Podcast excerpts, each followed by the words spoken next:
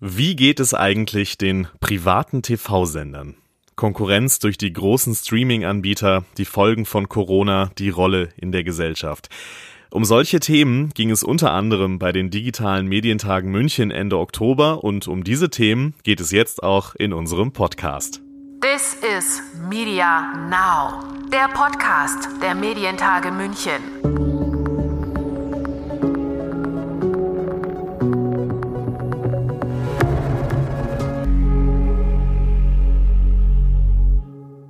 Mein Name ist Lukas Schöne. Herzlich willkommen zum Podcast der Medientage München. Pro7 Sat1, eines der größten Medienunternehmen in Europa, hat ein paar wirklich bewegte Monate hinter sich.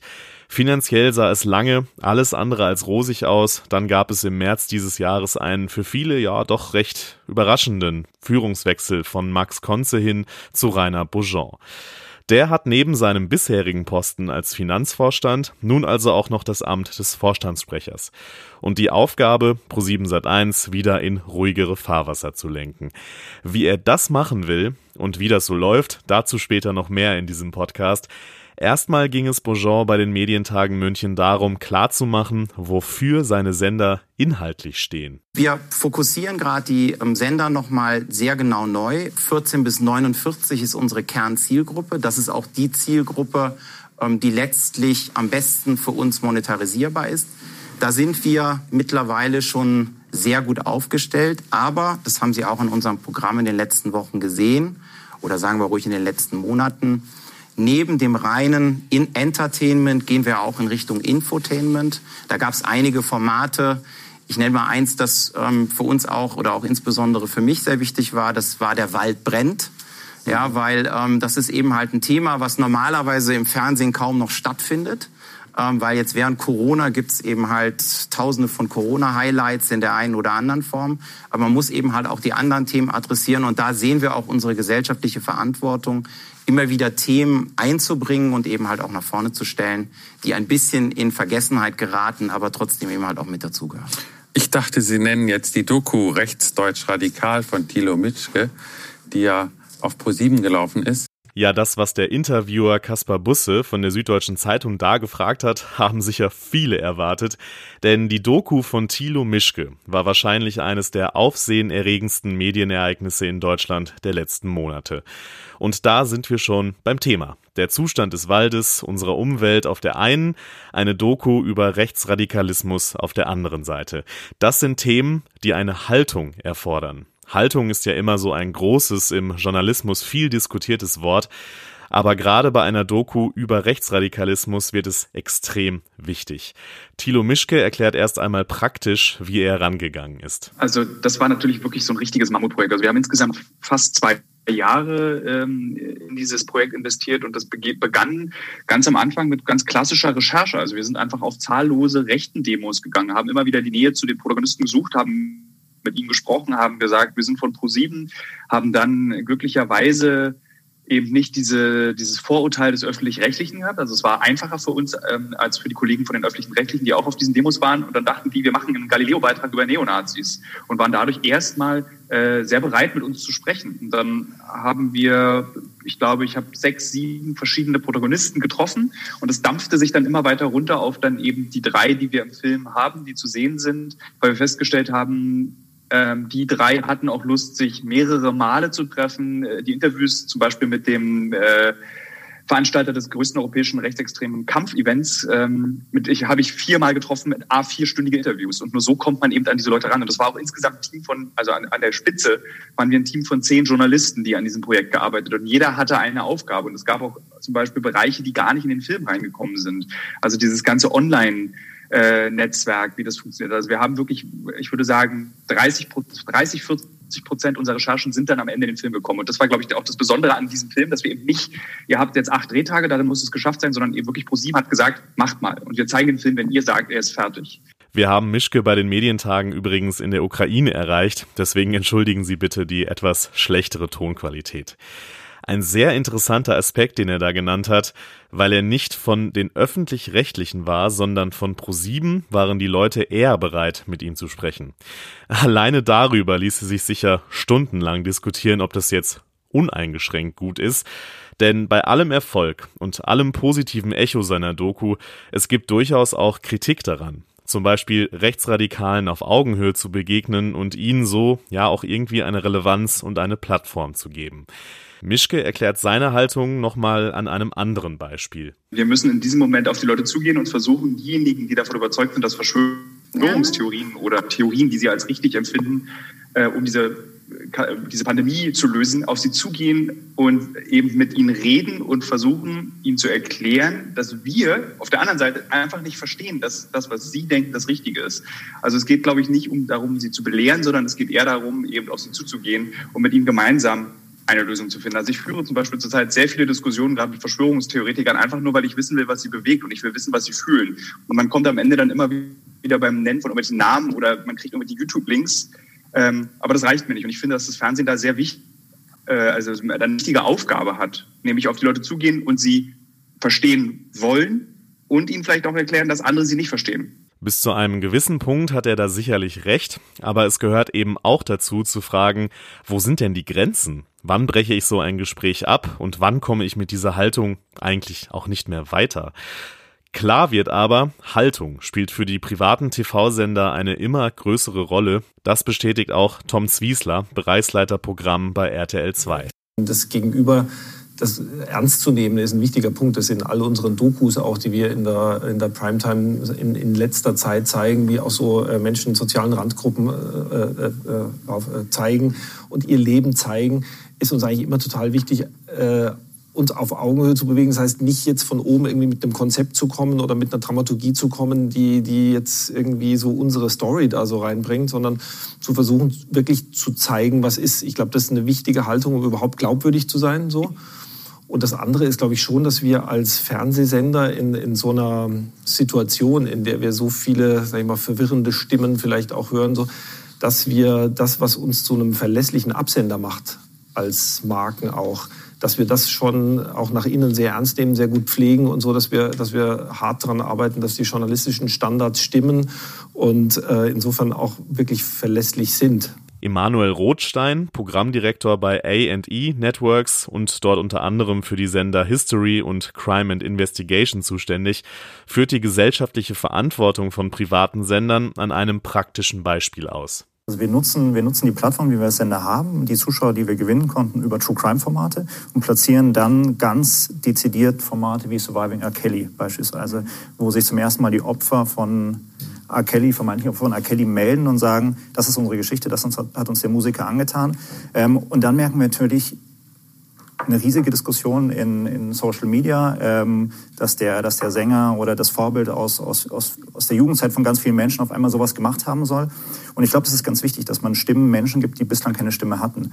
Und, und dafür steht unser Sender auch. Also jetzt auch erst kürzlich Surviving Jeffrey Epstein aus, eine Doku aus Perspektive der, der Opfer. Und da arbeiten wir auch mit der Münchner Polizei zusammen und dem, dem Hilfetelefon eben dann auch den Zuschauern die Möglichkeit zu geben, wenn ihr selber sowas erfahren habt, meldet euch bei der Polizei. Es gibt Hilfe, man muss nicht schweigen. Man kann Menschen aus solchen Situationen äh, heraus helfen und da gibt es Möglichkeiten. Und dafür, dafür stehen wir auch als Sender.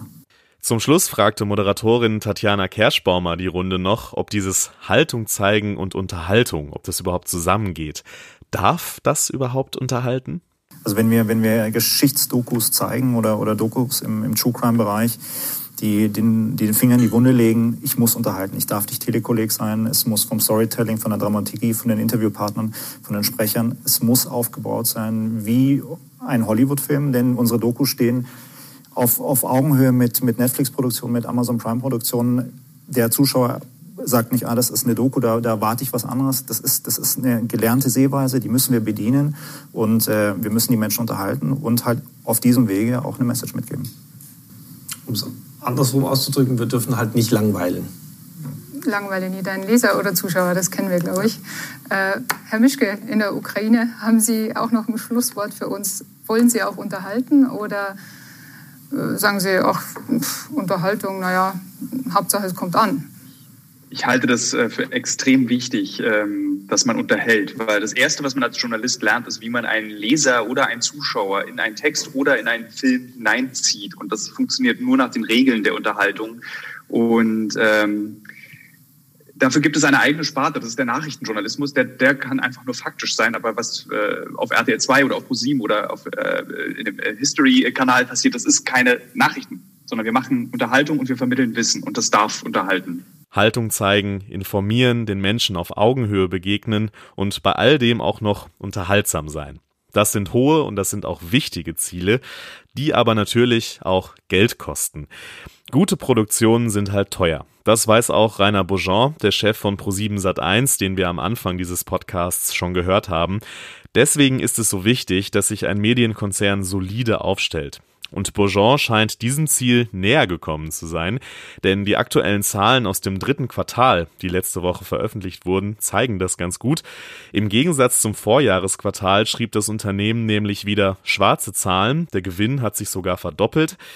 Der Werbemarkt erholt sich langsam vom ersten Corona-Schock und auch wenn die Auswirkungen der Pandemie natürlich spürbar bleiben und niemand so ganz genau weiß, wie es die nächsten Monate weitergeht, scheint Pro7 Sat1 auf einem soliden Weg zu sein.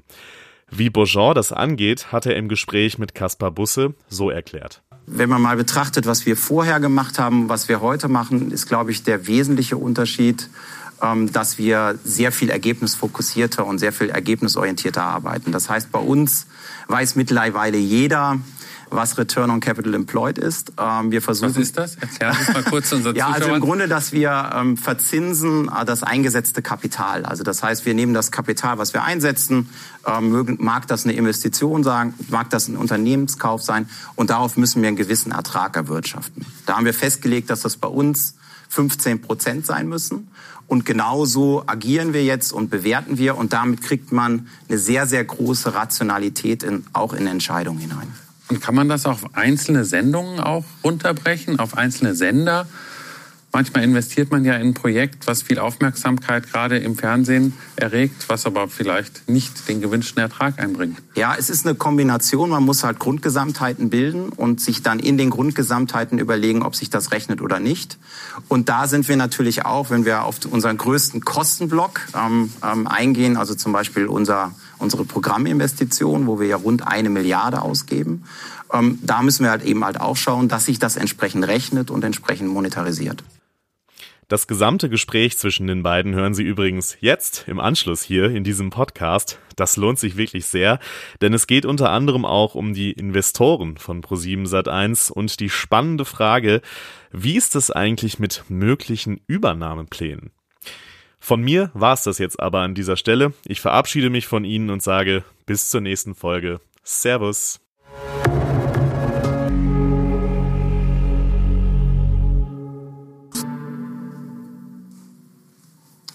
Grüß Gott bei den Medientagen München. Ich habe hier zu Gast Rainer Bourgeon, der Vorstandssprecher der Pro7 Sat1 Media SE. Schön, dass Sie da sind. Hallo, Herr Busse, vielen Dank. Sie haben Betriebswirtschaftslehre studiert, Sie waren bei der Telekom lange, Sie haben bei einem Kranehersteller gearbeitet, bei einem Verpackungsunternehmen. Ähm, jetzt sind Sie Vorstandssprecher bei Pro7 Sat1 seit gut sechs Monaten, seit März. Ist es ein Vorteil oder ein Nachteil in diesen Zeiten, nicht aus der Branche zu kommen? Oh, ich glaube, so eine Zeit wie gerade hat, glaube ich, bisher noch gar keiner erlebt. Von daher muss man letztlich sagen, ähm, dass es primär natürlich auch gerade bei uns darum geht, ähm, dafür zu sorgen, dass alle unsere Mitarbeiter, das gesamte Umfeld gesund bleibt. Ähm, aus meiner Sicht habe ich viel gesehen. Ich habe damals in der Telekommunikation angefangen, bei der Deutschen Telekom, bin dann zur T-Online gewechselt. T-Online war damals der Internetarm, zweitgrößte Internetunternehmen in Europa, damals hinter AOL. AOL war der größte ähm, Internetkonzern in der Welt. Das war eine sehr, sehr gute Zeit für mich. Ich bin dort Finanzvorstand zunächst gewesen und danach zum Schluss auch Vorstandsvorsitzender. Ähm, für mich Letztlich habe ich da viel gelernt, ähm, insbesondere auch mit den Medien umzugehen, weil das ja ein ähnlicher Markt ist ähm, von der Struktur. Wir haben damals ähm, T-Online Vision aufgebaut, was heute Magenta TV ist. Also von daher hatte ich damals schon sehr, sehr viel Kontakt. Wir haben mit den Studios Verträge gemacht in den USA und parallel dazu haben wir damals die Scout-Gruppe gekauft. Also das heißt, viele der Dinge, die wir heute bei ProSieben machen, ähm, habe ich damals gesehen. Warum bin ich dann weggegangen? Ähm, letztlich für mich nach, ich war noch sehr jung, ähm, nach ungefähr elf Jahren Telekommunikation, Internet, Medien, ähm, wollte ich mal was anderes sehen. Ähm, bin dann in den Maschinenbau gegangen, mal was total anderes. War toll. ähm, hat man sehr, sehr viel gelernt, sehr viel Internationales auch nochmal gelernt. Ähm, ich glaube, derzeit ist es sicher ganz gut, auch mal eine andere Perspektive auf dieses sehr deutsche Thema zu entwickeln, ähm, weil man eben halt letztendlich Märkte mal anders betrachtet, globaler betrachtet. Und ich glaube, dass es ein bisschen hilft. Ich habe daneben, aber neben mir bin ich ja jetzt nicht der Einzige in unserem Team, sondern äh, mit Wolfgang Link einen sehr erfahrenen ähm, Fernsehmacher. Und ähm, das hilft natürlich kolossal, weil er kümmert sich ja auch im Wesentlichen um unser Entertainment-Geschäft. Trotzdem sind ja Fernsehsender, Medien sind ja nicht Schrauben. Was war der größte Unterschied, als Sie hierher kamen? Ja, für mich am Anfang, ich, man muss dazu sagen, ich bin ja auch nicht hierher gekommen, um Vorstandssprecher zu werden, sondern ich habe ja gestartet als ähm, Finanzvorstand. Ähm, für mich die Herausforderung, die größte Herausforderung und vielleicht auch die größte Überraschung war, dass wir ähm, systemisch nicht so gearbeitet haben, wie ich es erwartet hätte. Also wenn man im Maschinenbau gearbeitet hat, dann und besonders kleinteilige Produkte herstellt, ist man in der Digitalisierung deutlich weiter. Also das heißt, äh, Umgang mit dem PC, Umgang mit dem Thema, wie man Prozesse automatisiert, ähm, ist sicher ein Thema gewesen, was mich ein bisschen überrascht hat, dass wir da noch nicht so weit sind. Da sind wir jetzt auf einem guten Weg. Da gehen wir auch einen Schritt nach vorne, ähm, so dass wir da eben halt jetzt auch versuchen, ähm, näher an den Markt heranzurücken. Sie sind ja Finanzmann, sage ich mal, Betriebswirtschaft, Betriebswirtschaftler. Sie waren vorher auch der Finanzvorstand. Ist das in diesen unruhigen Zeiten gut, wenn einer das Geld zusammenhält aus Ihrer Sicht? Sehen Sie sich in dieser Funktion im Moment? Ja, ich glaube, was wir, wenn man mal betrachtet, was wir vorher gemacht haben, was wir heute machen, ist, glaube ich, der wesentliche Unterschied, ähm, dass wir sehr viel ergebnisfokussierter und sehr viel ergebnisorientierter arbeiten. Das heißt, bei uns weiß mittlerweile jeder, was Return on Capital Employed ist. Ähm, wir versuchen, was ist das? Sie es mal kurz unseren Ja, also im Grunde, dass wir ähm, verzinsen äh, das eingesetzte Kapital. Also das heißt, wir nehmen das Kapital, was wir einsetzen, ähm, mag das eine Investition sein, mag das ein Unternehmenskauf sein und darauf müssen wir einen gewissen Ertrag erwirtschaften. Da haben wir festgelegt, dass das bei uns 15 Prozent sein müssen. Und genauso agieren wir jetzt und bewerten wir und damit kriegt man eine sehr, sehr große Rationalität in, auch in Entscheidungen hinein. Und kann man das auf einzelne Sendungen auch runterbrechen, auf einzelne Sender?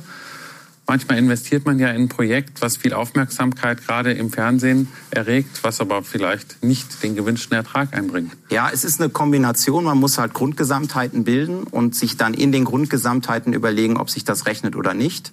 Und da sind wir natürlich auch, wenn wir auf unseren größten Kostenblock ähm, ähm, eingehen, also zum Beispiel unser unsere Programminvestition, wo wir ja rund eine Milliarde ausgeben. Ähm, da müssen wir halt eben halt auch schauen, dass sich das entsprechend rechnet und entsprechend monetarisiert. Sie sind der Nachfolger von Max Konze, der für manche überraschend schnell gegangen ist im Frühjahr. Ähm, als Sie ernannt worden sind, haben Sie von einem Strategiewechsel gesprochen. Sie wollten sich wieder mehr aufs Kerngeschäft konzentrieren, Entertainment, Fernsehsender. Ähm, wie weit sind Sie damit, das wieder in den Mittelpunkt zu stellen? Ja, vielleicht auch nochmal zur Klarstellung. Also, dass für uns die Fokussierung auf das Kerngeschäft bedeutet für uns, dass wir die Stärke, die wir haben in diesem Entertainment-Segment und diese Kraft, die diese Werbung entfalten kann, entsprechend nutzen. Und dazu gehört auch ähm, unter anderem ähm, unser, unser ähm, Nucom-Geschäft, also sozusagen der E-Commerce-Teil, weil wir schaffen es über unser Entertainment-Segment, über diese Stärke, die wir dort haben, mit der Präsenz von 60 Millionen Kunden auf einer Wochenbasis, die uns betrachten, starke Marken aufzubauen und das synergetisch zu nutzen, um letztendlich darüber Geschäftsmodelle aufzubauen. Der wesentliche Unterschied zu vorher ist, dass wenn wir nicht mehr der richtige ähm, Besitzer sind von dem jeweiligen Thema, das heißt die Marke stark genug aufgebaut ist, dass wir dann auch hingehen und auch entsprechend monetarisieren und das Geschäftsmodell dann in andere Hände geben. Ähm, und das zweite Thema ist, dass wir nochmal sehr viel stärker und fokussierter mit dem Thema Digitalisierung umgehen, dass wir lineares Fernsehen betrachten, aber eben halt auch, wie wir die Übersetzung in die digitale, in die digitale Welt hinbekommen. Und, und das ist im Grunde jetzt der nächste wesentliche Schritt, dass wir hier eine Adressierbarkeit auch in Richtung Kunde bekommen und darüber auch messbar sind und unseren Kunden spezifische Angebote geben können. Kunde ist in dem Fall immer der Zuschauer oder wenn Sie das noch mal ein bisschen erklären ja, könnten? Also wir wollen Kunde. Ja, Ähm, was heißt es für einen Fernsehsender und für eine Streaming-Plattform wie Ja, Join? also wenn wir uns das ansehen, zum Beispiel in Bezug auf ähm, unsere Kunden, sind erstmal primär die Werbekunden natürlich, aber die Werbekunden versuchen natürlich darüber zu monetarisieren, was sie bei uns auch werben. Und wenn wir ihnen zum Beispiel nachweisen könnten, nehmen wir Addressable TV als ein Beispiel, ähm, welcher Kunde zu welcher Zeit entsprechend da ist, ist die Monetarisierung natürlich für den Werbekunden besser und damit sollten wir dann auch in der Lage sein, wieder höhere Erträge dort zu erzielen. Was heißt das denn für die Inhalte der einzelnen Sender?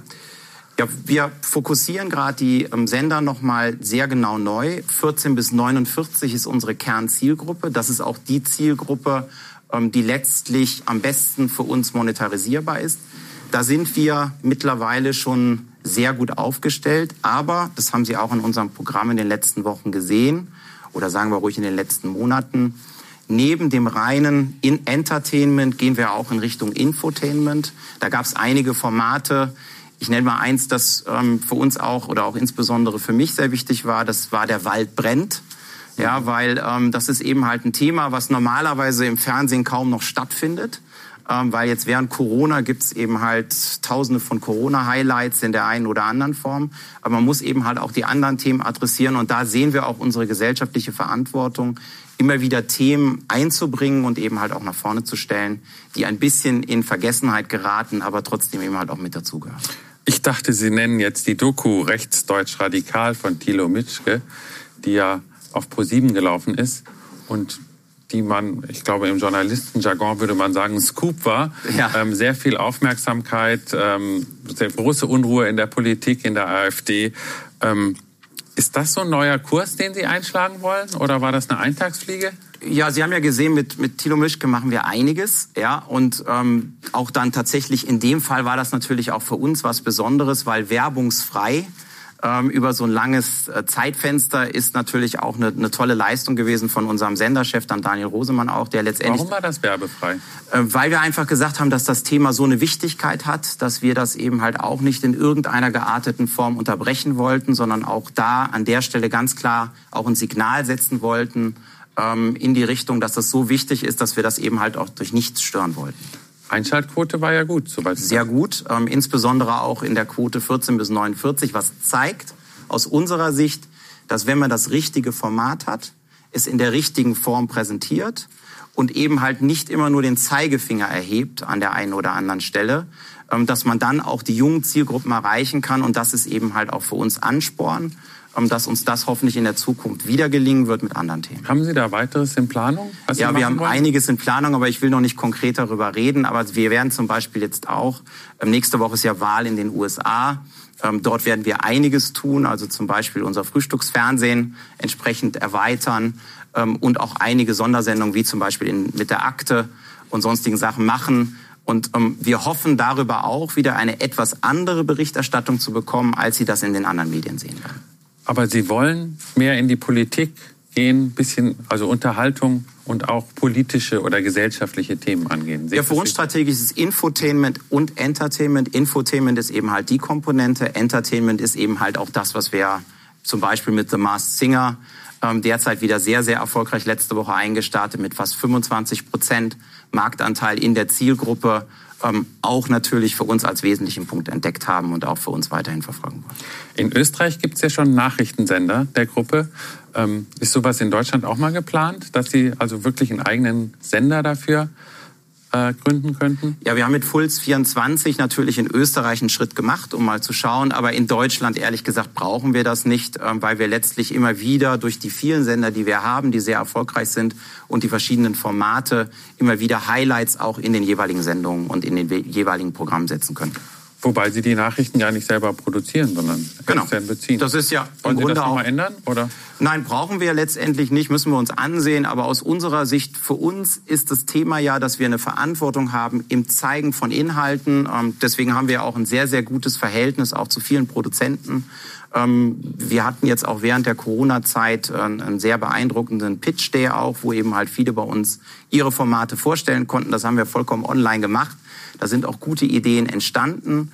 Und das ist eigentlich unser Modell ähm, so dass wir nicht alles selber machen müssen, was wir zeigen, sondern auch gerne auf Kooperation und Partner zurückgreifen, äh, mit denen wir ähm, dann eben halt auch Formate für uns darstellen können. Aber gerade mit aktuellen Sendungen, mit Nachrichtensendungen könnten Sie sich ja von Netflix und den gesamten Streaming-Diensten weiter abheben, weil nur das kann man da live sehen, bei Ihnen sozusagen im linearen Fernsehen oder auf Ihrer Plattform. Ähm, ist das eine Strategie? Ja, Sie sehen, dass wir manchmal in gewissen Punkten natürlich sowas machen, denn wir hatten ja zum Beispiel ein Corona-Special, äh, wo auch Herr Söder dankenswerterweise bei uns mitgemacht hat. Hier, Hier im Studio. Genau. genau. Ähm, und ähm, letztendlich für uns aber ist es immer wieder dass wir versuchen, Highlights zu setzen an der einen oder anderen Ecke, aber eben halt uns weiterhin in die Richtung bewegen wollen, ähm, dass es eben halt nicht ein, ein Dauerprogramm wird. Nachrichten gibt's bei uns natürlich auch, ähm, aber eben halt, ähm, wir müssen nicht alles selber machen, sondern wir können uns, uns auch zukaufen oder in Kooperation arbeiten. Sie haben eben gesagt, Sie konzentrieren sich vor allen Dingen auf die 14- bis 49-Jährigen. Dieses Konzept dieser Werbegruppe ist ja so ein bisschen umstritten, sitzen ja auch viele Ältere vom Fernsehen. Wieso zielen Sie da immer noch so ab auf diese ganz genaue Gruppe?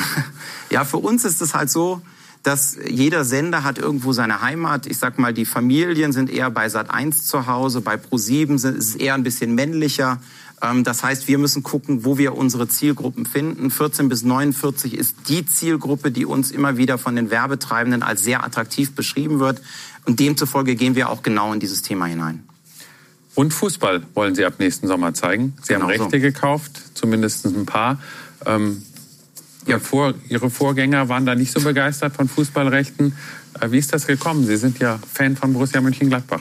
Das ist vollkommen richtig und heute Abend ein ganz wichtiges Spiel. Aber ähm, Fußballrechte für uns ähm, ist ein, ein, ein Thema unserer Strategie, nämlich lokal zu sein. Und was es gibt es Lokaleres in Deutschland, als die einzigen Free-TV-Rechte zu haben, ähm, ähm, mit, mit den neuen Spielen, die wir letztlich gewonnen haben. Wichtige Spiele übrigens, ja, dazu gehört der Supercup ähm, letztendlich die Eröffnung, die Saisoneröffnung, erste Liga, dann in der Vielleicht Rückrunde. Sagen Sie noch mal kurz, wie viele Spiele zeigen Sie? Neun. Neun. Neun Spiele. Dann noch die bei der Rückrunde zum Rückrundenstart eben halt auch Bundesliga und zweite Bundesliga und dann zeigen wir alle Relegationsspiele. Ähm, also das heißt zur ersten, zweiten Liga und zur ähm, zweiten und dritten Liga. Das heißt sehr relevant, immer Entscheidungsspiele, interessante Spiele und ähm, ja, wir finden, das ist ein guter Schritt. Aber wir machen ja nicht nur das, sondern Sie haben auch gesehen im Sportbereich äh, mit der NFL haben wir ein sehr, sehr gutes Format in den letzten Jahren aufgebaut. Ähm, DTM, äh, wir haben die Formula E. Das heißt, überall da im Sportbereich, sehr regional, ähm, sind wir, äh, sehr lokal sind wir letztendlich ähm, unterwegs, weil wir halt glauben, live, lokal und Entertainment, Formate von uns selber, wichtig. Auf der anderen Seite auch immer wieder gute Filme, denn das gehört auch mit zu unserer Programmgestaltung. Wobei das ja auch nicht neu ist. Sat1 hat ja schon ganz früher Bundesliga gezeigt, auch Zusammenfassungen. Ist das so eine Art Comeback? Nein, wir haben, Sie müssten, könnten mich eigentlich fragen, Herr Bourgeon, als Sie sind ja beides, Vorstandssprecher und Finanzvorstand, rechnet sich das? Und die Antwort darauf ist, ähm, da sagen ja, Sie wahrscheinlich nein, so wie ich Sie kenne. Doch, doch. Ja, doch. Ich kann sogar sagen ja. Warum? Ähm, weil wir tatsächlich diesmal die Vermarktung nicht nur live im Fernsehen machen, sondern es wird ja parallel auch auf Join gezeigt, es wird auf ran.de gezeigt, ähm, es wird letztendlich auf sat1.de gezeigt. Das heißt, wir haben eine andere Art der Monetarisierung, als das vorher noch war. Diese Rechte haben wir auch. Und das ist, glaube ich, sehr, sehr wichtig auch, dass wir uns äh, immer wieder die Frage stellen, das war nämlich auch eine Frage, die ich auf einer mhm. Betriebsversammlung bekommen habe, warum machen wir Bundesliga und warum machen wir das äh, nichts anderes? Ähm, das ist für uns ein, Thema, wo wir sagen, da, da schauen wir jetzt mal, dass wir da nochmal ein neues Level hineinbekommen. Denn damals ran war ja auch ehrlich gesagt, ähm, ich kann mich noch dran erinnern, äh, mit dem roten Jackett äh, in der ersten Sendung, ähm, dass dort dass dort eben auch was Neues kreiert wurde. Ja, und wir versuchen auch da im nächsten Jahr hoffentlich auch nochmal neuen Schwung in das Thema Fußballberichterstattung zu bekommen. Jetzt sind wir mitten in der Corona-Krise, die ja für die Medienbranche sehr zweigeteilt ist. Auf der einen Seite gibt es große, großes Interesse der Zuschauer, gerade im, im, Lockdown im Frühjahr, haben mehr Fernsehen geguckt, haben mehr Streamingdienste äh, geschaut, haben manche auch, haben auch sogar mehr Zeitung gelesen. Ähm, auf der anderen Seite sind die Werbeeinnahmen natürlich deutlich zurückgegangen. Die Geschäfte waren zu, keiner hat mehr geworben. Ähm, Wie, wie sieht es bei Ihnen aus? Wie geht es jetzt weiter? Es sieht ja so aus, als steuern wir auf einen Lockdown, auf einen Teil-Lockdown, auf was auch immer zu im Moment. Die Zahlen sind nicht gut. Was ist Ihre Erwartung? Ja, zunächst mal hatten wir eine sehr, sehr schwierige Entscheidung, als das Thema insgesamt mit Corona losging, äh, Mitte März. Wie gehen wir mit unserem Programmvermögen um? Was machen wir? Ähm, geben wir das Geld aus? Geben wir das Geld nicht aus? Und wir haben eine sehr, sehr mutige Entscheidung getroffen, die sich jetzt auch als richtig herausstellt, nämlich dass wir gesagt haben, wir nehmen die 50 Millionen, die wir zusätzlich ausgeben wollten und sparen die ein und geben faktisch damit das gleiche aus wie letztes Jahr, was viel Geld ist ähm, im Gegensatz zu vielen anderen Medienunternehmen oder insbesondere Fernsehsendern in Europa, die massiv gekürzt haben. Das wurde uns zurückgegeben in der Reichweite, denn wir haben letztendlich im zweiten Quartal sechs Prozent Wachstum gehabt, was sehr, sehr gut ist. Das zeigt, dass das Medium mit den richtigen Formaten funktioniert.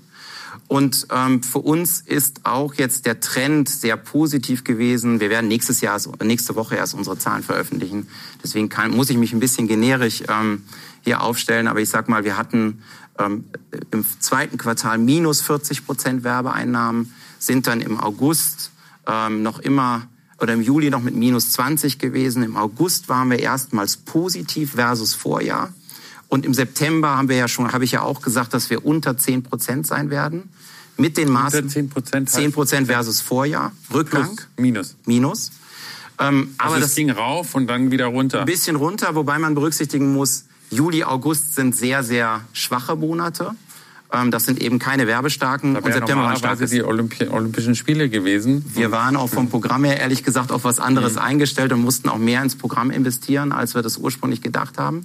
Aber das heißt für uns, wir haben tatsächlich jetzt auch gesehen, dass mit den richtigen Formaten in den richtigen Werbeformen das zurückkommt. Und, und jetzt kommt der große Vorteil unserer Gruppe versus viele andere, ähm, wir haben natürlich auch andere Themen und nicht nur unser Entertainment-Geschäft, sondern durch die Nucom-Gruppe auch die Red Arrow Studios an einigen Komponenten und hier insbesondere die Studio 71 haben wir auch Wachstum gehabt und dass wir da eben halt eine gute Balance bekommen und dass die Diversifizierung, die wir angegangen sind in den letzten Jahren, richtig war und dass die uns auch hilft, die Verluste, die wir auf der einen Seite im Entertainment haben, gegebenenfalls auch ausgleichen zu können. Nochmal kurz zu den Werbeeinnahmen. Ähm, das letzte Quartal ist ja erfahrungsgemäß immer das Wichtigste bei Fernsehsendern. Ja. Und Sie haben selber mal gesagt, es ist, entscheidend ist die Zeit jetzt zwischen September und Dezember. Jetzt haben wir fast die Hälfte davon erreicht. Ja. Was ist Ihre Prognose? Wird das nochmal runtergehen oder also können Sie geb, sich erholen? Ich gebe nächste Woche unsere Prognose ab zum Jahresende. Können ja schon mal einen kleinen Ausblick geben? Ja, ja also ich kann zumindest sagen, äh, Sie sehen mich lächeln. Also ich bin nicht negativ, sondern wir müssen jetzt eben halt abwarten, was passiert. Das weiß natürlich niemand. Äh, morgen wird ja nochmal zusammengesessen, im, gesessen im Bundeskanzleramt. Da werden wir sehen, wie die nächsten Maßnahmen aussehen. Trotzdem für uns als Unternehmen vermute ich mal, wenn wir das Werbegeschäft betrachten, ähm, dass das einigermaßen gut laufen sollte, unter dem Gesichtspunkt, dass Weihnachten vor der Tür steht ähm, und letztlich äh, natürlich, wenn man Produkte verkaufen will, jetzt der richtige Zeitpunkt zum Werben ist. Und ich kann auch jeden nur noch mal auffordern, bisschen Platz haben wir noch ähm, letztendlich bei uns jetzt Werbung zu schalten, weil jetzt kriegt man noch die guten Plätze. Das war die Aufforderung an die Werbekunden. ähm, auf der anderen Seite, Sie haben es eben schon angedeutet, gibt es den Newcom mit Internetaktivitäten, sowas wie billigermietwagen.de und so dürfte ja auch im Moment gar nicht laufen. Ja, wir haben da ein sehr differenziertes ja. Bild. Wir haben bei Jochen Schweizer äh, MyDays und letztendlich bei Billiger, also Silver Tours, billigermietwagen.de gehört mit dazu. Ähm, derzeit natürlich größere Probleme ähm, auch nichts Neues. Das führt dazu, dass wir auf der Kostenseite natürlich auch in den Bereichen insbesondere auch noch Kurzarbeit haben. Ähm, dagegen auf der anderen Seite gerade Flaconi läuft sehr gut. Ähm, auch das Thema ähm, The Meat Group zusammen mit äh, unserer Parship Meat Group läuft sehr, sehr gut.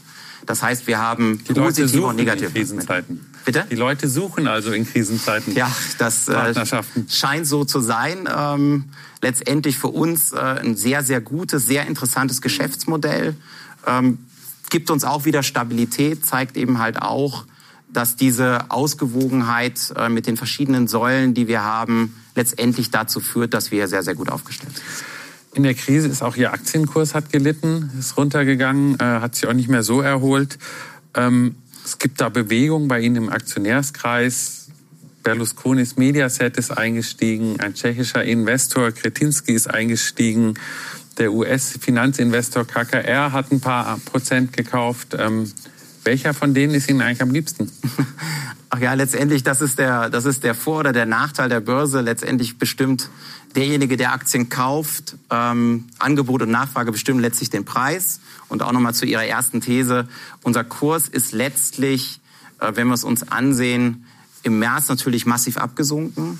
Wir waren, glaube ich, mal bei 5,85. Äh, mittlerweile sind wir wieder bei 10,50. Das heißt, die Entwicklung in den letzten Monaten, obwohl wir ein sehr, sehr schlechtes zweites Quartal gezeigt haben mit minus 40 Prozent Werbeeinnahmen, ist eigentlich unter den gegebenen Umständen ganz gut gewesen.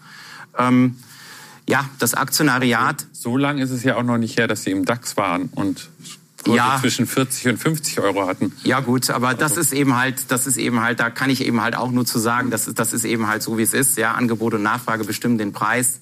Und ich nehme jetzt erstmal die kleinen Effekte und da bin ich jetzt erstmal mit zufrieden, weil es hilft auch nichts über große Themen zu sprechen, sondern man muss Schritt für Schritt gehen. Und wir müssen ja auch nochmal nachweisen jetzt in den nächsten Quartalen, ähm, wie wir zurückkommen zu einer Profitabilität, dass wir auf der Topline wachsen und auf der Ergebnisseite ebenfalls. Das sind ja die zwei Rahmenbedingungen, die letztendlich dann auch wieder zu einer, aus meiner Sicht, Kurssteigerung führen. Deswegen eine starke Cashflow-Orientierung. Aber Sie wollten was zum Aktionär, genau. Aktionärskreis noch sagen. Ich hatte Hoffnung, Sie ja. haben es vergessen. Nein. ähm, Fakt ist, hier äh, für uns sind äh, sehr klar verständlich äh, KKA und CMI. Ähm, das sind wertorientierte CMI Investoren. Ist der tschechische der tschechische Investor, Investor genau. Ähm, weil ähm, die sehen auch viel mehr Wert in unserem Unternehmen ähm, als das, was heute an der Börse geboten wird. Ähm, das sehen wir auch so. Ich glaube auch, wir sind ein Unternehmen, was derzeit noch unterbewertet ist. Ähm, ja, wir müssen ein paar Nachweise bringen, wir müssen die Performance wieder verbessern. Äh, Mediaset ähm, hat eine andere Idee, zumindest lese ich das, äh, weil gesprochen hat mit uns bisher weiterhin keiner. Ähm, trotzdem für uns ist das äh, weiterhin immer die Möglichkeit ähm, zu sprechen, weil wir sind da sehr offen. Wir hören uns alles an. Wir sind ein sehr, sehr kooperationsorientiertes Unternehmen. Wir arbeiten mit RTL zusammen in der D-Force. wir arbeiten auch mit Mediaset und TFA zusammen in Studio 71. Ähm, wir arbeiten mit Discovery zusammen bei Join. Also das heißt, für uns sind Kooperationen was vollkommen Normales. Ähm, da sind wir auch sehr, sehr offen. Aber man muss es uns erklären. Da müssen wir es uns als, da müssen wir verstehen, was genau damit gemeint ist und dann, dann schauen wir es uns an. Bei Mediaset hat man manchmal den Eindruck, die wollen mehr als eine Kooperation. Die wollen eine gemeinsame Holding machen. Die wollen vielleicht sogar eine Übernahme. Sehen Sie das als Möglichkeit?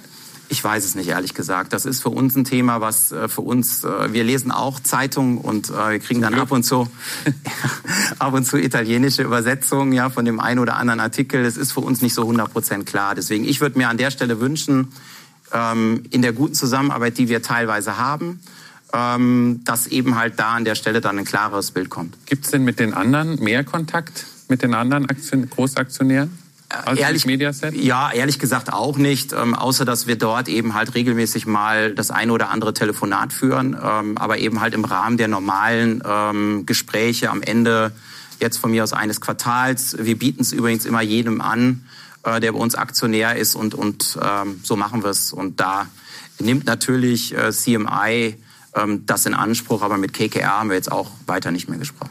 Können Sie sich vorstellen, dass von denen Vertreter in mal in den Aufsichtsrat kommen? Das ist eine Dann Frage, die vielleicht ein bisschen engeren Draht und äh, ein bisschen mehr Gesprächsmöglichkeiten. Äh, dazu kann ich ehrlich gesagt nichts sagen, weil ähm, da es auch keine Gespräche derzeit. Also zumindest sind mir die nicht bekannt. Das wäre aber auch ein Weg, der über den Aufsichtsrat laufen würde und der würde jetzt nicht konkret über mich laufen. Wir haben eben schon angesprochen, der Kurs, Sie haben gesagt, der ist gestiegen in letzter Zeit. Äh, man kann es auch, wenn man es längerfristig sieht, ist er relativ niedrig. Ähm, sehen Sie Pro7 Sat 1 als Übernahmekandidat? Nein, ich glaube einfach, für uns das Thema ist, und das ist eben halt auch ein Thema, am Ende bestimmt das auch der Markt. Ähm, das ist eben halt das Gesetz. Wir sind 100 Prozent im Free Float. Ähm, das heißt, wir... Free Float heißt, heißt Streubesitz? Streubesitz. Mhm. Ähm, für uns gilt die Logik, dass wir uns darauf konzentrieren, unsere Strategie konsequent voranzuführen. Da sind wir, glaube ich, auf einem sehr, sehr guten Weg. Wir haben klar definiert, was wir machen wollen, was nicht. Wir können das alleine, offensichtlich, denn das, was wir an, an Finanzierungsrahmenbedingungen haben, was wir in normalen Zeiten auch an Cashflow generieren, ähm, reicht vollkommen aus, um ähm, sehr, sehr erfolgreich agieren zu können. Von daher ist es für uns dann ähm, eine Opportunität, die sich ergibt, äh, wenn eben halt tatsächlich jemand andere Ideen hat, dann äh, kann man immer jederzeit mit uns sprechen. Was glauben Sie, wie lange diese Corona-Krise noch dauert? Wenn ich das wissen würde, dann äh, wäre ich äh, sicher in der falschen Funktion. Ich kann es nicht sagen. Wir sind darauf eingestellt, ehrlich gesagt, äh, wenn ich jetzt mal betrachte, wie wir jetzt in den nächsten Wochen unsere Mitarbeiter ähm, in Richtung Homeoffice geleiten, dass wir den nächsten Schritt wahrscheinlich bis Ende Januar machen werden. Und dann schauen wir wieder. Das heißt, Sie rechnen gar nicht mit, mit einer schlagartigen Verschlechterung jetzt in den nächsten Wochen bis Weihnachten? Oder? Ich kann es nicht beurteilen. Es ist, äh, fällt mir schwer. Ähm, wir müssen halt eben in Summe davon ausgehen, ähm, dass weiterhin die kritische Infrastruktur, die wir haben, die jetzt ja auch hier in unserem Studio ist, ähm, letztendlich geschützt ist. Das heißt, äh, wir haben einen Großteil unserer Mitarbeiter im Homeoffice. Ähm, das ist uns auch sehr wichtig, ähm, dass wir da eben halt für alle ein gutes, ein sicheres Umfeld schaffen. Ähm, und das ist für uns äh, primär. Ähm, und dann das Thema Kurzarbeit. Äh, da waren wir jetzt gerade in dem Moment, dass wir die Kurzarbeit, weil wir gesehen haben, dass es wieder deutlich besser läuft, ähm, bis auf, ich sag mal, einige Nucom-Gesellschaften, wir haben sie eben kurz angesprochen, ähm, wieder fast reduziert haben. Ich glaube, wir haben, glaube ich, noch 20 Mitarbeiter im Entertainment und im Holding-Segment in Summe in Kurzarbeit. Das sind hauptsächlich eventgetriebene Mitarbeiter. das heißt, wir sehen, wir haben wieder eine starke Nachfrage gesehen, was aber auch eins zeigt, dass unser Unternehmen sehr frühzüglich ist. Das heißt, wir sind ganz früh in die Krise hineingegangen im zweiten Quartal.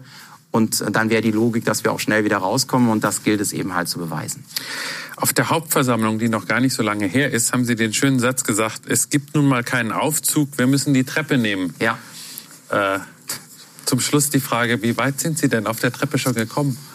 Sie meinen in Bezug auf unsere Strategie? Ähm, da muss ich ja.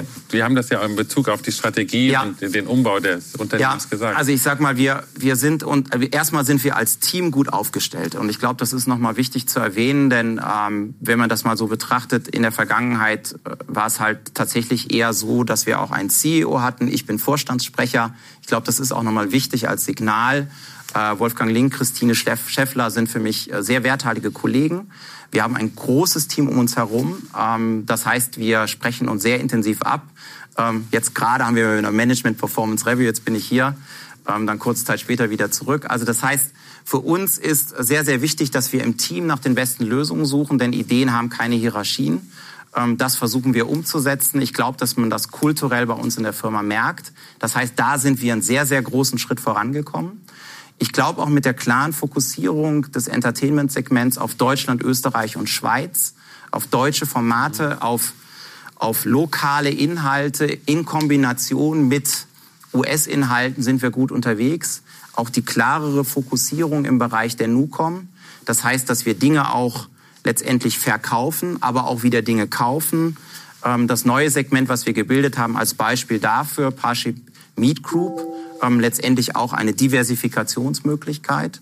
Und dann letztendlich die Red Arrow Studios, die jetzt auch enger an uns gebunden werden. Das Advisory Board, was wir da gebildet haben, wo Wolfgang Link und ich sowie ähm, Henrik Papst, ähm, unser Content-Einkäufer, mit drin sitzen, sodass wir auch da versuchen, diese Kombination zu finden, dass alles näher an Entertainment heranrückt, dass wir Dinge eben halt nicht für Dritte hauptsächlich produzieren, sondern eben halt auch für uns zeigt, dass wir da den ersten Weg gegangen sind. Aber ähm, da werden wir noch ein paar Wege gehen müssen, um da auch sehr, sehr erfolgreich zu sein.